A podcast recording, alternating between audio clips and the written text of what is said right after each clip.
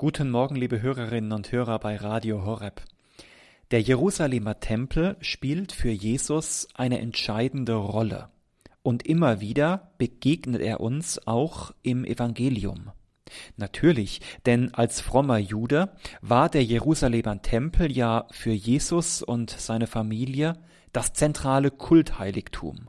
Dort konnte die Beziehung zu Yahweh ganz besonders intensiv gelebt werden. Hier bündelt sich der Glaube Israels. Dort findet nach jüdischer Auffassung die Begegnung zwischen Gott und dem Menschen statt. Der Jerusalemer Tempel, ein heiliger Ort, den Jesus immer wieder aufsucht, ein Ort mit Ausstrahlung. Bereits als Kind wird Jesus dort durch die Hand seiner Eltern Gott dargebracht, also geweiht. Damit will gesagt sein, dieser Mensch gehört untrennbar zum Herrn und umgekehrt. Der Herr selbst soll im Leben dieses Menschen eine ganz besondere Rolle spielen. Auf den zwölfjährigen Jesus übt der Tempel dann bereits eine faszinierende Anziehungskraft aus. Jesus reißt sich aus der Pilgergruppe seiner Eltern und Verwandten los, lässt sie zurück, um im Tempel bleiben zu können. Dort hält er sich drei Tage lang auf, mitten unter den Lehrern, stellt Fragen, und das werden wohl ganz existenzielle Fragen gewesen sein, nach Gott, nach dem eigenen Leben, nach meiner Vergangenheit, nach meiner Zukunft. Der Tempel wird zu einem Haus dieser bedeutenden Fragen und damit auch zu einem Ort des Gebets. Später leidet Jesus darunter, dass der Tempel Gottes zunehmend zweckentfremdet wird. Er wirft die Händler und Geldwechsler aus dem Tempel hinaus, wirft ihre Tische um. Der Ort soll heilig bleiben, macht das Haus meines Vaters nicht zu einer Markthalle. Die Jünger, so heißt es, erinnerten sich an das Wort, der Eifer für dein Haus wird mich verzehren. Es zeigt sich der Grad zwischen echter Gottesverehrung und Heuchelei im Namen Gottes war und ist wohl sehr schmal. Der Jerusalemer Tempel ein Ort mit Ausstrahlung und mit Anziehungskraft. Mich beschäftigt in diesen Tagen ein Wort des Apostels Paulus, gerade weil ja die Tempel unserer Tage, also die äußere Form von Kirche, nicht nur die Gebäude, sondern ihre Struktur, ihre Organisation so sehr auf dem Prüfstand steht. Alles erscheint diskutabel. Und dann eben dieses wunderbare Wort des Apostels, das auch uns heute gilt. Wisst ihr nicht, dass ihr Gottes Tempel seid und der Geist Gottes in euch wohnt. Paulus stellt diese Frage vor 2000 Jahren den Korinthern, die versuchen, ihrem Glauben durch alle möglichen Maßnahmen Bedeutung zu verleihen. Die einen sagen, sie gehören zu Apollos, die anderen sagen, sie gehören zu Paulus. Sie tun und machen ganz viel, um auf Nummer sicher zu gehen. Paulus stellt klar, Ihr seid der Tempel Gottes. Vor allem anderen seid ihr selbst am wichtigsten mit der Gnadengabe, die in euch wohnt. Ihr seid der Tempel Gottes. Da wird man intuitiv erst einmal vorsichtig fragen, kann das wirklich sein? Vieles, was uns betrifft, liegt ja in uns im Widerstreit. Unser Wollen und das Vollbringen, das Sagen und das Tun. Wir wissen ja selbst am besten, was in uns los ist, und das soll ein Tempel Gottes sein.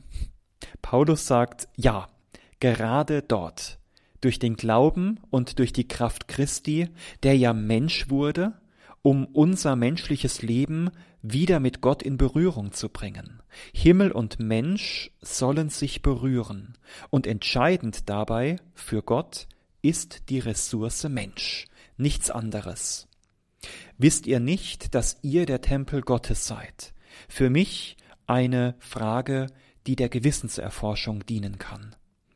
Vielleicht bedarf es ja auch bei uns ab und an einer geistigen Tempelreinigung in der Mitte unserer Person. Was steht denn da? Manches hat sich über die Jahre womöglich dort angesammelt, das dort nicht hingehört. Einstellungen, Gesetze, nach denen wir leben, die uns oft unbewusst bestimmen, aber eigentlich mit dem Leben eines Christen nichts zu tun haben. Unser Leben kann im schlimmsten Fall zweckentfremdet sein, indem wir etwas tun, das wir eigentlich gar nicht tun möchten.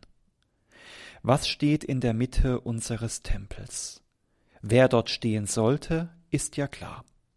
Von der Mitte her entscheidet sich doch alles in einem Menschen. Und dann gibt es da im Tempel ja auch noch das Untergeschoss, den Keller. Gut verstaut, aus den Augen, aus dem Sinn, befindet sich dort vielleicht etwas anderes, auf das wir auch einmal schauen sollten. Und brennt in diesem Tempel, der wir selber sind, denn eigentlich ein ewiges Licht, das uns Tag und Nacht, ja überhaupt in jeder Lebenslage an Christus erinnert? Weißt du nicht, dass du ein Tempel Gottes bist, eine Ermutigung und Erinnerung an den Eifer Jesu, der aus dem Tempel ja wirklich einen Ort echten und ehrlichen Betens machen wollte. Ist mein Tempel ein Ort des Gebetes, wo ich wirklich beten kann? So wie Jesus, der mit seinen Lebensfragen im Tempel saß, auch für längere Zeit und sie immer wieder stellte? Viele Menschen halten sich ja heute gar nicht mehr aus. Wie soll man da noch ins Gebet finden? Und dabei ist das ja die Mitte unseres Tempels. Wiederum schenkt uns hier der Apostel Paulus ein wunderbares Wort, wenn er an uns appelliert, freut euch im Herrn zu jeder Zeit, noch einmal sage ich, freut euch, sorgt euch um nichts, sondern bringt in jeder Lage betend und flehend eure Bitten mit Dank vor Gott. Und der Friede Gottes, der alles Verstehen übersteigt, wird eure Herzen und eure Gedanken in Christus Jesus bewahren. Ich bin der festen Überzeugung, wer in seinem Tempel, also in seinem Leben, diese Freude erfährt und aus ihr lebt, der hat Ausstrahlung, der wird andere neugierig werden lassen, was trägst du in dir, und was trägt dich? Und so können wir alle miteinander den großen Tempel bilden, den Leib der Kirche.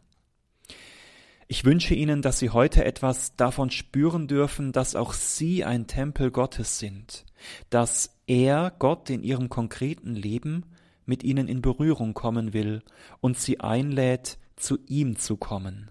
Der Weg dorthin ist nicht weit so segne und behüte sie der dreieine Gott, der Vater und der Sohn und der Heilige Geist.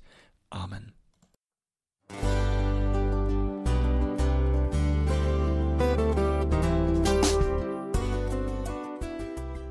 Liebe Zuhörerinnen und Zuhörer, vielen Dank, dass Sie unser CD- und Podcast-Angebot in Anspruch nehmen. Wir freuen uns, dass unsere Sendungen auf diese Weise verbreitet werden. Dieser Dienst ist für Sie kostenlos. Für uns ist er allerdings mit einem nicht unerheblichen finanziellen Aufwand verbunden. Deshalb sind wir für jede Spende dankbar. Alle Bankverbindungen unserer Spendenkontos können Sie über unsere Homepage horeb.org unter dem Menüpunkt Spenden einsehen. Dort besteht auch die Möglichkeit, online zu spenden. Natürlich nach den neuesten Sicherheitsstandards. Sie können diese Informationen auch bei unserem Hörerservice unter der Telefonnummer 08328 921 110 erfragen. Ich wiederhole die Rufnummer 08328 921 110. Vergelt's Gott für Ihre Unterstützung. Ihr Pfarrer Kocher.